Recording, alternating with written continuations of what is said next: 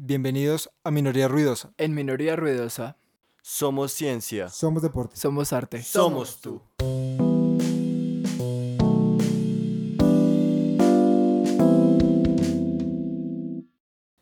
Bienvenidos a esta, la segunda emisión de Minoría Ruidosa.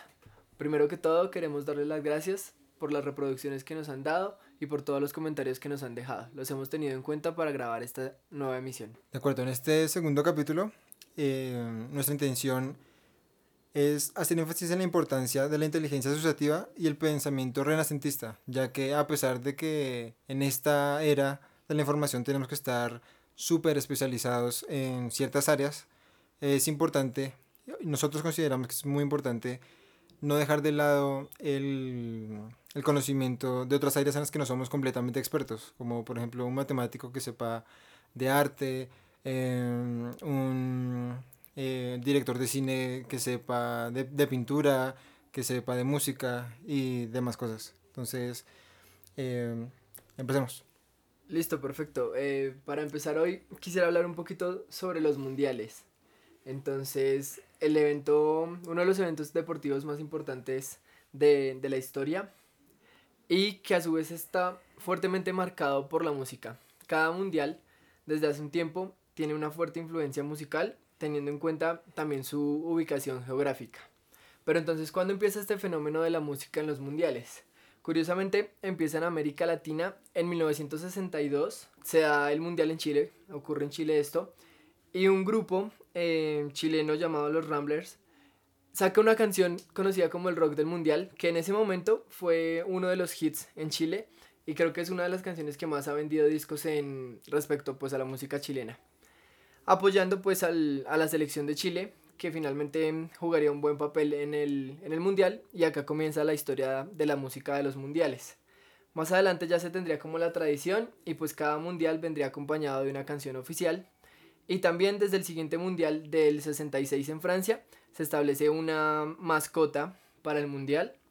Aunque la música en los mundiales no fue como muy importante durante muchos años, en el 98 se acerca un poco más a la cultura pop la música de los mundiales con la Copa del Mundo, que pues creo que todos la escuchamos alguna vez, cantada por Ricky Martin, que fue pues la que la lanzó de alguna forma también a, a la fama a Ricky Martin. Sí, creo que es ineludible que una persona que tenga, que esté en sus 20 no conozca esa canción. Sonó por todo lado.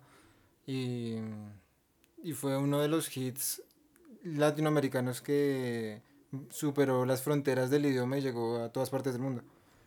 Sí, eso es cierto. Y pues lo que es bastante curioso, pues a pesar de que el mundial era en Francia, y hay una, hay una canción también que respecto al mundial que creo que está en francés, pues la más importante de este fue la Copa del Mundo. Pero no es sino hasta el 2010 donde llega, a mi parecer, una de las obras maestras de la música de los mundiales, eh, de la mano de Shakira, el Waka Waka, que pues todos lo conocemos, el video tiene una particularidad y es que Shakira conoce a su actual pareja Piqué en la grabación de, de este video. Porque, bueno, el Waka Waka no solo en cuanto a cifras es, es una bestialidad porque es uno de los primeros videos que fue autorizado en YouTube por Bebo en sus dos versiones, entonces su versión en inglés y en su versión en español. Y además de esto, es una de las canciones más escuchadas en Colombia y en diferentes países. Pero lo que me parece rescatable y me parece muy bueno de Waka Waka es que... De hecho, es una de las canciones más escuchadas de la historia de YouTube. No sé en qué puesto estará, pero la versión en inglés es una de las canciones más escuchadas de todas. Que tiene casi 2 mil millones de reproducciones en YouTube. Así es, es un número grandísimo, sobre todo para una artista latina. Y bueno, algo que me parece interesante es que la canción de Shakira que la canta junto con el grupo Freshly Ground, que es un grupo de, de Sudáfrica, utiliza un, una parte del coro, un estribillo, de, una, de un canto camerunés llamado Sangalewa, que se hizo famoso por allá más o menos en los años 80, gracias a um, un grupo que se llamaba Golden Sounds. Entonces tomó este canto, que probablemente viene de los, de los militares. No se sabe con exactitud porque en Camerún hay múltiples dialectos, entonces hay dos posibilidades. La primera es que este canto venga de la lengua Fang o la segunda es que venga de la lengua Ewondo. Son dos lenguas que no tienen muchas personas que las hablen y que en realidad son similares. Pero más o menos la idea es esta. Cuando Shakira dice Saminamina, se refiere vengan ustedes. Eh, waka Waka es como tú lo haces. Sangalegua, quien te ha llamado. Entonces, pues es interesante como de alguna forma trató de involucrar la cultura. Propiamente no es la cultura de Sudáfrica, pero pues sí es algo de la cultura africana que es rescatable y pues que le da un, un toque de alguna forma que hace sentir como de, de ese sitio, de verdad, cosa que no se había visto en otras canciones de los mundiales anteriormente. Sí, y hay uno ve la, la grandeza del deporte rey, ¿no? Que la FIFA tiene más eh, países eh, adscritos a ella que la mismísima uno. Entonces ahí uno ve que el deporte y, y la música eh, rompen barreras, a pesar de que, pues bueno, ha tenido todos esos problemas de corrupción y demás, sigue siendo un hecho cultural que me parece que a veces es muy mmm, menospreciado por los intelectuales de, de, diferentes países, que es prácticamente una moda eh, odiar al fútbol si eres intelectual o si crees que eres intelectual. Y es algo que me parece muy... Snob. Muy snob de parte de la gente. Bueno, sí, pues eh, para mí pues el fútbol no solamente es un deporte, eh, influye de, de, muchas formas, tiene influencia en movimientos políticos y demás. Pero bueno, pues no quisiera hablar de eso en este momento. Entonces pues esto pues es como una de las formas de las que más me llamó la atención la, la influencia de la música en los mundiales. Pues luego ya vinieron otras canciones y también me parece interesante cómo los colombianos han estado presentes desde el 2010 en el Mundial de Sudáfrica hay una fuerte influencia de los colombianos en, en estas canciones. De los colombianos, énfasis en Shakira. Bueno, no, no solamente Shakira, porque mm, Juanes también hizo una participación, no recuerdo bien si fue en el Mundial de Sudáfrica o en el Mundial de Brasil. Y Nicky Jam y Maluma pues tienen dos canciones del, del Mundial de Rusia. La canción de Nicky Jam es la canción oficial y la canción de Maluma es la canción oficial de Coca-Cola para el Mundial de Rusia. Entonces, pues digamos que un poco más por el lado del reggaetón, pero pues igual los colombianos han estado fuerte por ese lado. Bueno, ¿usted qué, qué piensa cuando yo le digo el himno de la Champions? ¿Lo conoce? Sí, claro. Está cantado en inglés, en portugués, en alemán. Y me acuerdo que en una época, cuando el Barcelona estaba ganando todo con Pep Guardiola, decían que decía el Barça. y uno siendo el Madrid era súper molesto que todo el mundo dijera que estaban cantando que el eso. himno de la Champions que decía el Barça y que no nombrara al Madrid supuestamente. Pero sí, es un himno bellísimo. Eh, tanto en la composición como en la letra y la intención que tiene, que es unir todas las lenguas europeas. Bueno, sí, el himno, eh, una corrección ahí, está cantado pues en los idiomas oficiales de la UEFA que son inglés, francés y alemán. No está ni en portugués ni está en español. A pesar de que la mayoría de los campeones, o bueno, gran parte de los campeones, han sido de Portugal como el Benfica, el Real Madrid, Barcelona y pues otro equipo que ha jugado papeles importantes ha sido el Valencia y el otros equipos, el Valencia y el Atlético de Madrid, ¿no? Sí, es lo que es considerado como la Europa de segunda casta, por así decirlo, de segunda clase, la Europa más con menos riqueza económica y con menos estabilidad política, ahí se puede reflejar un poco. Un poco, sí, también en, en cuanto a los idiomas oficiales de la UEFA. Y hay una metáfora chévere con respecto a esta canción, eh, bueno, respecto a esta pieza. Es que esta pieza inicialmente eh, es, una es un arreglo, esta pieza es un arreglo que hizo Tony Britten en 1992 a pedido pues de, de la UEFA pero la composición inicialmente la hizo George Friedrich Handel, conocida la pieza como uno de los cuatro himnos de coronación. Esta como tal se llama Sadok the Priest. Y lo hizo para la coronación de el rey Carlos II, si no estoy mal. Y les gustó tanto en Inglaterra la pieza que él hizo, que luego pues empezó a utilizarse para todas las coronaciones posteriores. Entonces es la metáfora como de coronar al campeón de Europa con la Champions, con el trofeo, de, es igual de grande a pues coronar a un rey como tal en Inglaterra. Sí, el rey de Europa. Eso, así se llama el campeón de, de la Champions. El, exactamente, el rey de la. El rey del fútbol, ¿no? Del torneo más grande. Está A en discusión. ¿no? Entre. La Libertadores y la Champions, pero igual creo que los europeos nos tomaron mucha ventaja después de los 2000 y el grandísimo Boca de Bianchi. Sí, bueno, la coronación era del rey George II, perdón, no, no de Carlos II, sino del, del rey George, George II, II. en 1727. Y se sigue utilizando para las coronaciones actuales, aunque bueno, no ha habido muchas porque Sí, no, la la- reina de Inglaterra La reina lleva es ya, eterna. ya un tiempo en el poder, entonces, pues recientemente no, no ha sido utilizado, la verdad. De acuerdo. Eh, algo que me gustaría resaltar también tiene que ver mucho entre el deporte, de esa fusión del deporte y la música, tan, tan, tan bella, y son cosas que lo mueven a uno de forma tan profunda y tan animal. Es eh, una anécdota que cuenta Alessandro Del Piero, un delantero de, de Italia, cuando salieron campeones del mundo en el Mundial eh, 2010. Eh, 2006, 2006. de Alemania 2006, de acuerdo. Y Gracias a la expulsión de Zidane, cabe resaltar. Sí, gracias a Materazzi. y pues bueno, el tipo cuenta, el tipo es fanático de Oasis, que también es una de mis bandas favoritas. Y cuenta que, pues claro, estaba, estaba jugando un mundial, estaba en la semifinal y pues que estaba muerto del susto, el tipo. Eh, Alessand- Alessandro del Piero. Y que en ese momento, un día antes, ah no, perdón, el mismo día del partido de la semifinal, lo llamó Noel Gallagher, el líder de Oasis y le dijo que le consiguieron un boleto porque él iba a ir al estadio. Entonces, pues, y pues bueno, él le consiguió el boleto, obviamente, lo invitó.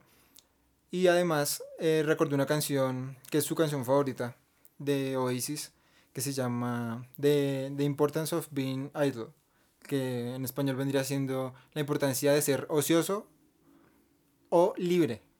O sea, idle se puede tomar de esas dos formas.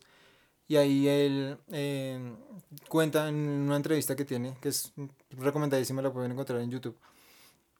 eh, dice que eso fue como quitarse un peso encima y que recordó que el fútbol era eso, jugar, de, era ocio, era ser libre, era ser eh, feliz Hacer lo que le jugando. gustaba. Exacto. Y a pesar de que estuviera en una instancia tan importante con el peso de un país sobre sus hombros, eh, pudo, pudo relajarse lo suficiente para marcar en los dos partidos más importantes, la semifinal, que marcó el- el 2 a 0, y en la final, que marcó su penalti. Entonces es algo que me parece eh, muy bello de, de parte de, de Alessandro del Piero, mencionarlo. Bien, la verdad, la, la canción no la conocía y la anécdota tampoco. ¿Alguna frase que quisiera resaltar de la canción o algo? Como para enterarnos un poco más. Pues en general se podría resumir la canción en que nada es tan serio como parece, sino que la vida sigue a pesar de cualquier cosa, a pesar de que uno eh, de vez en cuando malgasta el tiempo y le gusta hacer cosas eh, que por ahí la gente no piense que es productivo, pero para uno sí, porque lo hace feliz. Entonces, eh, ese fue el mensaje de Oasis y le, le, caló llegó tan duro Del que, Piero. ujú, que marcó dos goles en los dos partidos más importantes de, de- del, del mundo, la semifinal y la final de la Copa del Mundo. Ganó un balón de oro del Piero, si no estoy mal, ¿cierto? Mm, No, no, el Piero creo que no ganó el Balón de Oro, creo que lo ganó fue el defensa que estaba en Italia en ese momento, que era el capitano, no me acuerdo el nombre exactamente. Canavaro. Canavaro, que sí fue eh, Balón de Oro. Bueno, y queremos utilizar este breve entretiempo para invitarlos a seguirnos en todas nuestras redes sociales. En Instagram y Facebook, utilizando la arroba minoría ruidosa, podrán encontrarnos. De la misma manera, en la barra de búsqueda de Facebook pueden poner Minoría Ruidosa Podcast y apareceremos. Asimismo, queremos que hagan parte de nuestro canal de YouTube y de nuestro servidor de Discord que podrán encontrar en la descripción. No siendo más, esperamos que estén disfrutando de esta experiencia y los dejamos con la segunda parte. Bueno, ahora continuaremos con uno de los temas que más ganas tenía de tocar. re- y es respecto a la sucesión de Fibonacci o a la, o la proporción áurea. Debido a que, al igual que lo que acabamos de hablar, el fútbol, el deporte y la música se unen. Aquí se une la ciencia, especialmente la matemática, con el arte. Debido a que mm, primero explicaremos qué es eh, la sucesión la sucesión de Fibonacci. Entonces, pues el, el hombre que le, da, que le da nombre a la sucesión es Leonardo Pisano, eh, también conocido como Fibonacci, que fue quien, el primer europeo que en, mil, en 1170 después de Cristo eh, empezó a escribir esta sucesión numérica. Y como proporción tiene unas eh, características muy específicas. Y es muy simple eh, dar con la proporción áurea, ya que es dividir una recta en dos partes, en la cual una es más grande que la otra. Y la relación entre la recta, la, la porción más, más larga en la que se dividió, con relación al total de la recta, es igual que la relación que tiene la porción más pequeña de la recta con relación a la porción más grande. Lo curioso es que sirve para describir eh, la mejor forma en la, que se, en la que se divide el espacio en muchos eh, seres vivos. Digamos, la distribución en la que crece una, una concha de caracol, por lo menos.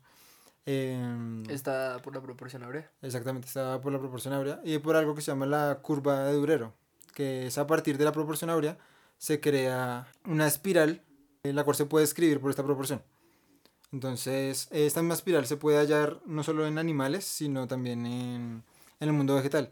Eh, los girasoles tienen eh, distribuidos sus pétalos de acuerdo con la misma espiral de Durero, que fue eh, usada por Durero de forma eh, inconsciente, eh, también como, como lo hicieron muchos otros artistas. Eh, algunos posteriormente ya más conscientes Conscientes. de que la proporción áurea tenía em, una propiedad estética muy, muy llamativa para el ser humano. Y es que eh, en el arte fue utilizada por, bueno, por Durero, por Velázquez, por Dalí, ya de forma muy intencionada, Dalí, e incluso en la música.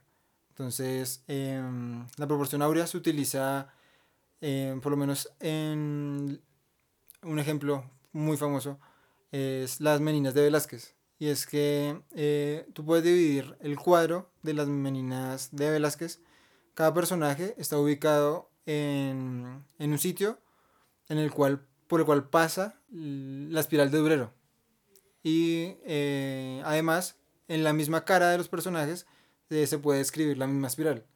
Sin que él lo haya hecho intencionalmente, sino por su conocimiento artístico y estético, llegó a las mismas proporciones exactas que este matemático Fibonacci llegó eh, cientos de años atrás. Entonces, para mí eso describe cómo el hombre descubre el mundo de dos formas distintas y cómo lo entiende eh, por dos medios completamente diferentes, que son el arte y la ciencia, como en este caso como la matemática. Entonces me parece algo, eh, siempre me ha parecido algo que me ha llamado muchísimo la atención y algo muy resaltable la capacidad del hombre para comprender el mundo y darle forma y entenderlo de forma más, eh, más adapta- adaptativa hacia él. Teniendo en cuenta pues las diferentes habilidades y experiencias que tiene cada uno, ¿no? Unos por el, por el lado artisto, artístico, pues explotando sus, sus habilidades de este tipo y otros explotando un poco más eh, habilidades científicas como la matemática. Y de alguna forma esto llega al mismo punto porque lo que yo he visto es que la proporción áurea suele utilizarse mucho para lo que usted decía, por la- para la estética y donde se usa claramente la estética en la publicidad. Entonces en todos, en muchos ejemplos de publicidad se utiliza esta proporción áurea para atraer público, para atraer clientes hacia diferentes productos. Sí, de acuerdo. Y, y mm, esto está dado porque es algo que los hombres ven, bueno, que el hombre en general, eh, como ser humano, ve de forma muy, muy estética, muy cómoda, le atrae esa proporción. Y lo interesante es que eh, la proporción no solamente es estética, sino efectiva, porque de otra forma los, los seres orgánicos, los animales y las plantas no, no, no presentarían este tipo de distribuciones si no fuera efectiva eh, en cuanto a supervivencia. Eso, eso me parece algo muy, muy, muy bello. Y respecto a unas eh, anécdotas que tiene por lo menos eh, uno de mis autores favoritos del romanticismo francés, que es Debussy, es que él tenía muchos pintores amigos. Entonces le contaron, por supuesto, de, de la proporción áurea y su utilidad para, para aplicarla a la estética, no solo, bueno, en, en su caso de la, de la pintura, pero él, Debussy, la aplicó a la estética de sus obras musicales. Entonces hay varias obras en las que Debussy, eh, si uno divide la totalidad de la duración de la obra y saca la proporción áurea, una porción más pequeña y otra más grande, teniendo en cuenta esa proporción, eh, se encuentran los cambios más radicales, que cambios tonales o un cambio de ritmo, se encuentran en estos puntos donde se ubica la, la proporción áurea, temporalmente. Entonces se ve que eh, puede ser estética y puede ser apreciada no solo en la pintura, en lo visual, eh, que ya es largamente usado, sino también en la música. Entonces es, me parece algo genial y que cuando lo descubrí prácticamente me voló la cabeza. Ok, tengamos en cuenta eh, como una aclaración para que la gente lo tenga un poco más claro, que pues esto al ser una proporción es adimensional, entonces nosotros podemos aplicar esta definición o este concepto a cualquier cosa y pues hacer esta, esta repartición, este corte entre una porción pequeña y una un poco más grande en cualquier cosa, pues en medidas, en tiempo, en, bueno, sí, en tiempo digamos respecto a la duración musical, en medidas respecto a obras, no sé en qué otro tipo de, de aplicación, bueno, la publicidad, pero pues ya sería como por el tipo también visual. Y digamos, alguien que estaba completamente obsesionado y que era un showman de su época eh, con la proporción áurea era Dalí y él utilizaba por lo menos en sus performances ya al final de su carrera cuando era más showman que artista utilizaba muchas alcachofas. Y bueno decía mil cosas que al parecer no tenían sentido pero tenían que ver con esta proporción. Y las alcachofas están divididas de la misma eh, respetando espiral. la espiral de Durero. Entonces eh, ahí se nota que eh, no era solamente marketing lo que hacía Dalí, sino que también tenía su razón de ser, su razón filosófica. Y una de las obras artísticas más importantes de, de Dalí, que es la, la, representación de la última cena, tiene eh, ubicados a todos los personajes en, respecto a la proporción áurea. Entonces puedes encontrar a todos los personajes sentados de la mesa, incluso a Cristo, eh, teniendo en cuenta esta proporción. Y él también lo metía en otras, en otras muchas obras que, que hizo. Bueno, eh, me surge acá una pregunta, tal vez se lo estén preguntando también nuestros oyentes. Respecto a la proporción áurea, había dicho usted que, que, bueno, que algunos animales han evolucionado teniendo en cuenta esta proporción y que pues ha sido efectiva porque si no, pues no estarían en este momento pues vivos. Eh, quisiera saber yo, ¿qué influencia tiene esta proporción áurea en los seres humanos? ¿Qué, ¿Cómo se relaciona con nosotros? De acuerdo, buena pregunta. Respecto al ser humano y a la proporción áurea, eh, específicamente en el cuerpo, le, la belleza de un rostro humano está por la cercanía que tenga este, las proporciones de este rostro con, con la proporción áurea. Entre más cercana sean las proporciones de un rostro a la proporción áurea, más bello va a ser, va a ser percibido de forma más bella por cualquier humano, por la generalidad de los humanos. Entre más se aleje, va a ser menos estética.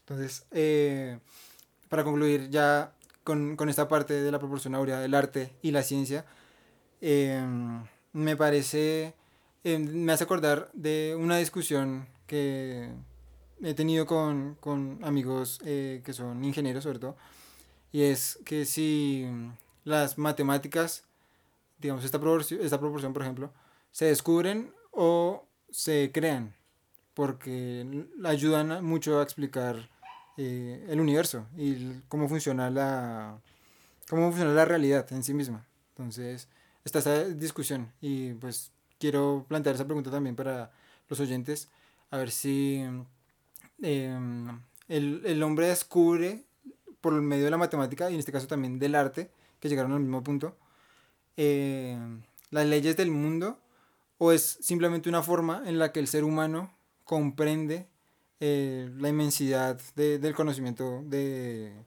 del universo y la forma en la que lo organiza. Bien, entonces dejemos esa pregunta para nuestros oyentes, si las matemáticas se, se descubren o se crean, y déjenos nuestros comentarios, igual también estaremos atentos en, el, en nuestro servidor de Discord para esta discusión más adelante. Pero alguien que también tenía muchas preguntas y pues se quedó con muy pocas a pesar de, el infortunio que tuvo al final de, de sus días fue Antoine Lavoisier, conocido como el padre de la química. Voy a hacer un breve resumen de acá de lo que, de lo que hizo. Eh, sus estudios, sus experimentos y sus publicaciones dieron paso a establecer la química como una ciencia fuerte. Antes de, de eso, la química ya se había separado un poco de la alquimia. Estamos hablando de 1770 aproximadamente. Estamos en el siglo XVIII. Y Antoine Lavoisier se define, se inclina por, por la ciencia de la química y quiere separarla totalmente de la alquimia. Ese es uno de sus, de sus metas. Sí, no digamos de sus metas, pero es algo de lo que es algo que él logra a través de ser muy preciso con su experimentación. Y entonces quitamos todos estos términos de la química que no la dejaban ser una ciencia como tal. Entonces, gracias a Antoine Lavoisier ya no se habla más de transmutación, se deja de hablar de oscurantismo y se empieza a tomar la, la química de una forma mucho más seria. ¿Qué pasa con, con Antoine Lavoisier? Entonces, lo primero que hay que saber es que mm, Lavoisier era parisino y desafortunadamente tuvo que vivir la Revolución Francesa que se va a dar más adelante en 1789, pero pues primero pongámonos un poco en contexto. Era trabajó como recaudador de impuestos y era de una familia muy adinerada, lo que le iba a costar muy caro más, más adelante. Claro, era todo lo que estaba mal para la revolución de, de la libertad lo que estaba así, era justamente lo que, estaba, lo que estaban en contra los altos burgueses y los bajos burgueses, pero pues ya, ya lo vamos a definir un poquito mejor. Pero Antoine Lavoisier, a pesar de su privilegio y su buen estatus social, se preocupaba mucho por, por, la sociedad y quería hacer algo que hasta ese entonces no, no se había pensado, no tenía mucha influencia o no tenía mucha validez para el mundo científico, y era aplicar la ciencia para la sociedad, para hacer que la sociedad fuera un poquito mejor y para mejorar la calidad de vida del pueblo en general. Entonces, uno de los primeros estudios de, de Lavoisier fue cómo hacer que el alumbrado público de la ciudad se pudiera extender y fuera mejor, de la ciudad de París. Múltiples estudios que él había realizado de este tipo lo llevaron a formar parte de la Academia de Ciencias de Francia en 1768, teniendo tan solamente 25 años. Entonces, antes de los 30, Lavoisier ya se había formado un nombre como un científico y como una persona influyente en la ciudad de París, ya que pues hacer parte de los de los ciencias de la Academia de Ciencias francesa pues le formaba un nombre y le daba un lugar dentro de la aristocracia de Francia de, ese, de esa época. También trabajaba como recaudador de, de, impuestos y pues tenía un cargo importante ya que había hecho mm, diferentes aportes a su empresa teniendo en cuenta pues lo riguroso que él era con las medidas y con los, con los números. Sus métodos exactos de la ciencia los había aplicado a su trabajo. Entonces es acá cuando conoce a Marianne y se casa con ella, teniendo Marianne tan solamente 13 años y la Lavoisier 28 años. Y esta es una de las relaciones más importantes en el mundo de los, de los científicos de la ciencia, que mm, Javier Santaolalla en uno de sus videos lo compara con la relación que había entre Marie Curie y Jean-Pierre Curie. O sea, una relación donde se trabaja fuertemente por lo científico y pues un, un matrimonio en pro de, de, la ciencia de alguna forma también. Entonces, Marianne teniendo tan solamente 13 años, lo que empieza a hacer es involucrarse en todos los experimentos que realizaba la Lavoisier. Empieza a trabajar en su laboratorio, empieza a aprender de química, empieza a tomar apuntes y empieza a ayudarle de alguna forma en la traducción de textos. Ella pues también tenía mm, conocimientos, había sido educada y traducía textos del inglés para que la Lavoisier los pudiera leer en, en su idioma natal, que pues era el francés. ¿Qué, ¿Qué es lo que sucede? Cuando la Lavoisier está siendo parte de la Academia de Ciencias Francesa, llegan múltiples artículos de estudios que él tiene que revisar junto con sus compañeros para ver si estos estudios se aprueban como en el mundo científico no, pues como un jurado científico igual que ocurre ahora. Y en estos llega un señor Marat que va a jugar un papel muy importante dentro de la Revolución Francesa unos años más adelante. Y sus estudios no son claros y no son reproducibles, entonces rechazan sus estudios y Marat pues se va a la Academia de Ciencias Francesa sin tener pues la aprobación de sus estudios y ahí nace por parte de él un gran rencor hacia Antoine Lavoisier. Lavoisier sigue trabajando fuertemente y logra demostrar que la transmutación no existe, logra demostrar la composición del aire de oxígeno y nitrógeno y logra demostrar que el, que el proceso de combustión está dado por la influencia del oxígeno deshaciendo así teorías como la teoría del flojisto y la teoría de la transmutación. También Antoine Lavoisier mm, trabaja mostrando cómo el proceso del cuerpo trabaja mm, la respiración mediante oxígeno y expulsando dióxido de carbono en un proceso de combustión un poco más complejo. Él trata de demostrar ese proceso también por allá en el siglo XVIII. Cuando en 1789 estalla la Revolución Francesa con el ataque a la Bastilla y a la monarquía de Luis XV, pues los recaudadores de impuestos como lo era la eh, pues entran en, en peligro, pues están ya sabemos, toda la burguesía está en contra de estos, y la burguesía se divide en dos grupos, en la burguesía alta y la burguesía baja, que era un poco más extrema y era conocida como por los jacobinos. Para infortunio de la Boisia, la burguesía baja estaba siendo liderada justamente por el señor Marat, a quien él le había rechazado su artículo unos años atrás. Jean-Paul Marat, que había trabajado como un médico, y bueno, quiero como decir un poco más sobre el artículo que le había rechazado, era un artículo que trataba de mm, desmentir los estudios que había hecho Newton respecto al color y la luz. Y otro de los jurados que participó para demostrar que este artículo de Marat no era mm, viable era Benjamin Franklin, que en esta época se encontraba en Francia como un embajador de Estados Unidos. Sí, un Benjamin Franklin que bebiendo de toda esta em, corriente revolucionaria y libertaria llegó a Estados Unidos y revolucionó el país. Y fue cuando se hizo también la revolución, una, de las revoluciones más importantes también del mundo, que fue la revolución eh, por la libertad de Estados Unidos. Teniendo en cuenta pues cómo la, revolución francesa pues afecta todos los, todo lo que ocurre a partir de, de ese momento en la historia. Entonces, Jean-Paul Marat, aún teniendo mucho rencor hacia la Odisea, se encarga de hacer una campaña de desprestigio hacia él, y mm, repartiendo panfletos en los que mencionaba que él pues era un traidor, había traicionado al pueblo, se había aprovechado. Pero pues em, en su actuar la policía siempre había demostrado todo lo contrario, había demostrado que quería actuar en pro del pueblo y incluso había mm, hecho ciertas discusiones y ciertas proposiciones para tratar de cambiar un poco la forma en la que se recauda impuestos. Finalmente pues Marat logra mm, su objetivo y la policía es capturado, es llevado a prisión junto con su esposa. Pasan un tiempo en prisión hasta que lamentablemente pues la policía pasa a la guillotina. Bueno, y es a partir de este momento que nos quedan dos, dos frases a resaltar. Una del matemático Joseph Louis Lagrange que dice, cito textualmente, les bastó solo un instante cortar su cabeza y no bastará un siglo para que surja otra igual. Y tenemos otra en la que antes de, de decapitar a Antoine Lavoisier, Dijeron, la República no necesita químicos ni científicos, solamente la justicia. Pero pues no es totalmente comprobado que esto se haya hecho, entonces es más bien como una, una leyenda de que pudo ocurrir en ese momento. En, que, en caso de haber sido pronunciada, pues fue muy, muy acertada. Y se aplica no solamente a, al, a la República Francesa, que fue lo que terminó después del, del Imperio Francés caído por la revolución, sino también a todas las otras naciones que también sufrieron eh, grandes revoluciones, eh, como por ejemplo eh, Alemania, cuando surgió el Tercer Reich. Y es que todos los científicos importantes y artistas de, de, de gran relevancia de Europa tuvieron que emigrar a Estados Unidos o a otras partes de América para, para sobrevivir, para no caer bajo bajo la censura y bajo incluso buscar su muerte por, por quedarse en su país natal, que era eh, Alemania. Y eh, me parece que tenía usted un, un cuadro que mostrar, el cual reflejaba ese momento histórico, el cual me interesa también por, por esa...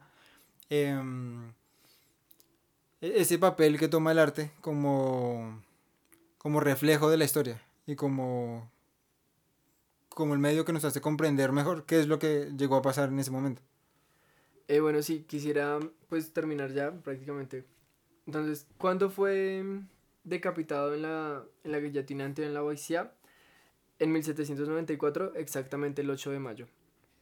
Pero Marat, quien hizo tanto, tanto trabajo, quien esforzó tanto, quien hizo toda una incursión por poder ver morir a Antoine Lavoisier y verlo en el fracaso, murió un año antes, murió en 1793, apuñalado en su bañera, ya que mm, sufría de una afección a la piel y tenía que estar constantemente en la bañera. Y de esto hay un retrato, ya que mm, su asesina fue Charlotte Corday, quien fue llevada a juicio pues por matar al revolucionario Marat, que en ese momento fue considerado como un mártir, pero luego las cosas se reivindicaron un poco y pues ya se vio a Marat pues como la verdadera persona que era como un como un enemigo más o menos y fue se le fue otorgado el perdón a la Boisia, su esposa salió de la cárcel, recopiló los diferentes escritos que él tenía, los transcribió al inglés y fue publicando sus sus diferentes obras.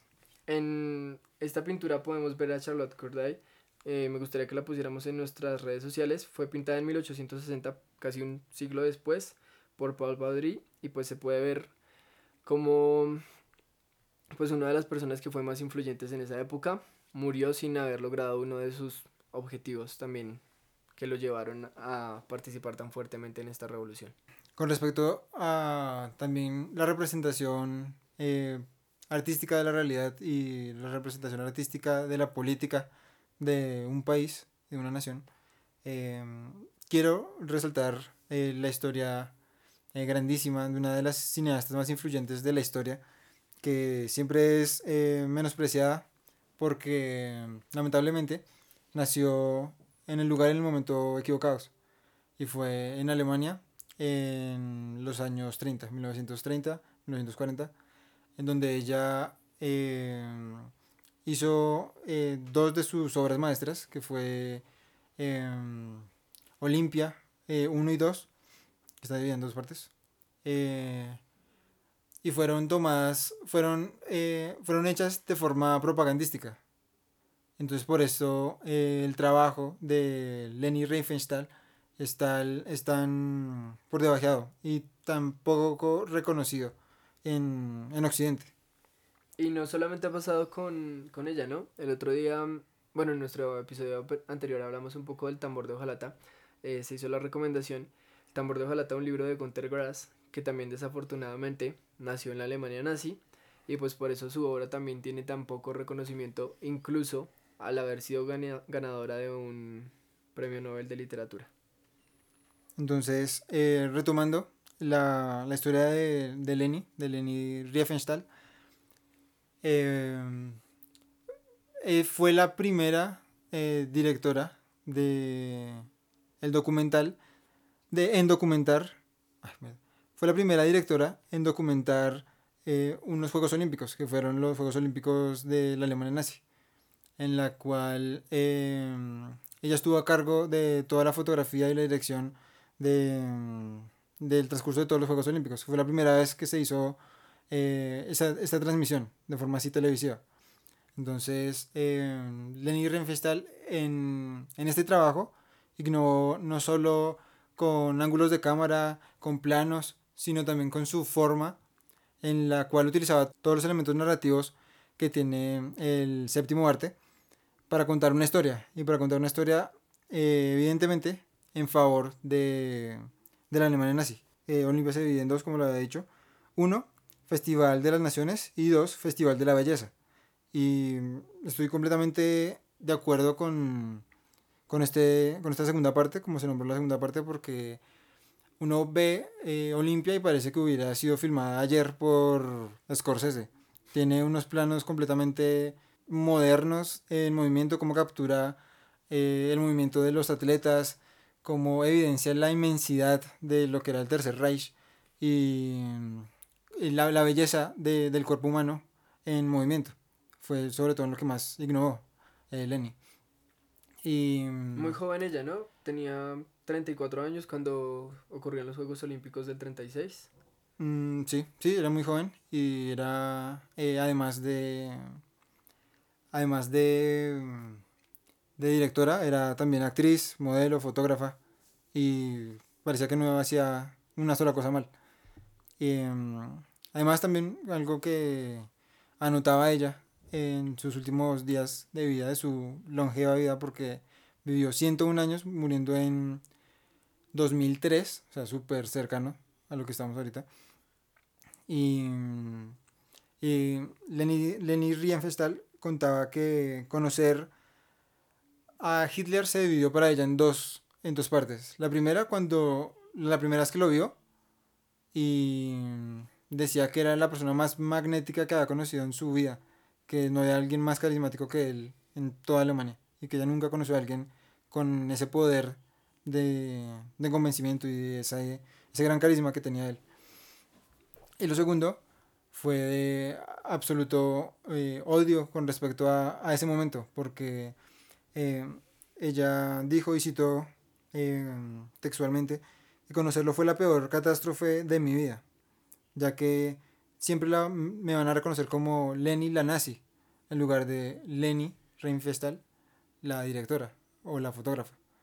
Entonces ahí es como, se refleja la importancia que tiene eh, el arte en la política en cuanto a la propaganda que se hacía de, de, promover el estilo de vida de la Alemania nazi por medio de las películas de Lenny y cómo la política afecta al arte después en su reconocimiento como lo que pasó con Lenny y toda su obra y también el tambor de Ojalata de Gunter sí, como fue afectada su, su gran obra también por, por hacer parte, bueno, tal vez no hacer parte, pero sí estar de alguna forma involucrado con, con Alemania nazi.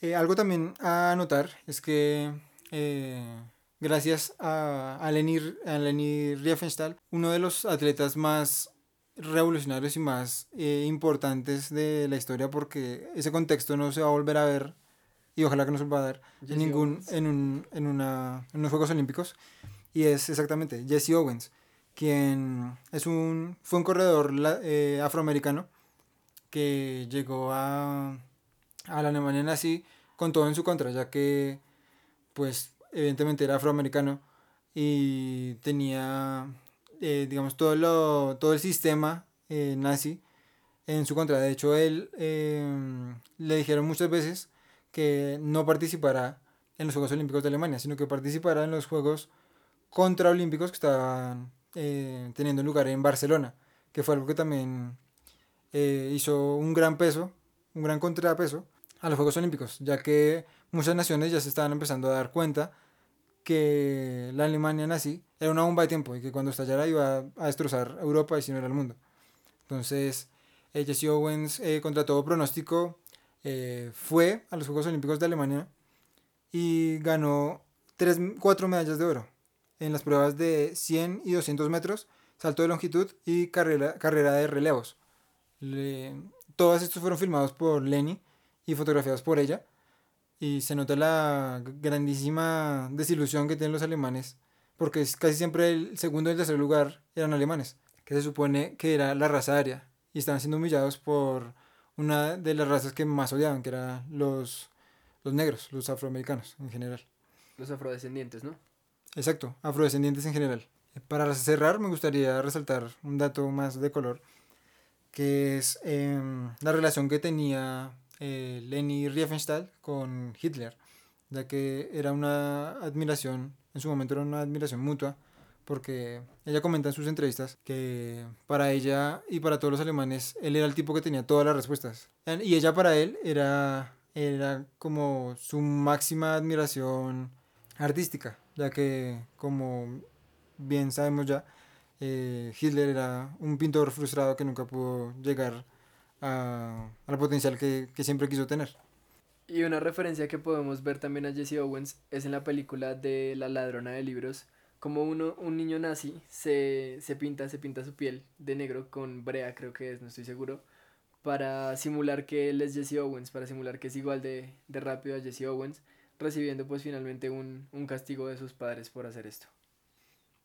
Perfecto. Y otra, otra anécdota que hizo confundir muchísimo al público alemán en ese momento es que el saludo olímpico es muy, muy, muy similar al saludo nazi. Entonces cuando el equipo de Estados Unidos hizo el saludo olímpico enfrente de todo el estadio olímpico de Berlín, eh, la multitud estalló eh, fervorosa porque pensaban que estaban aceptando su, su saludo nazi y su ideología nazi.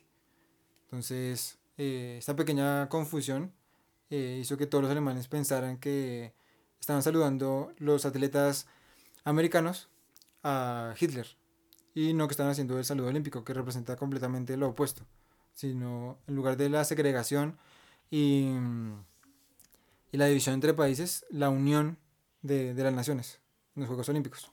Bueno, de alguna forma esta fraternidad, esta unión entre pueblos que se trata de representar en los Juegos Olímpicos, también es un poco lo que nosotros queremos mostrar acá, pero respecto al conocimiento, la unión y la fraternidad que hay entre pues, todo el tipo de conocimiento, entre el arte, entre las ciencias, entre la música, cómo podemos concatenar todo esto y pues para dar una mejor versión de nosotros mismos. Exacto, ya que desde Minoría Ruidosa queremos promover que la gente no se quede en una sola área del conocimiento, sino que se expanda y se enriquezca con las demás como ser humano. Quiero mm, hacerles una recomendación de un libro que se llama Breve Historia de la Química por Isaac Asimov. Acá podrán encontrar más información sobre la OICE si les interesa.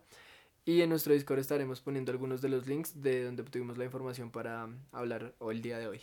Y por último, queremos invitarlos primero a responder la pregunta, ¿las matemáticas se crean o se descubren? en nuestro canal de Discord. Y también, si tienen más anécdotas como estas, más historias que contar, pueden ir a contarlas a nuestro Discord escribirnos a nuestros contactos en Instagram, Facebook o Gmail. Todas nuestras redes sociales las encontrarán en la descripción. Muchas gracias y nos encontraremos seguramente en un próximo episodio.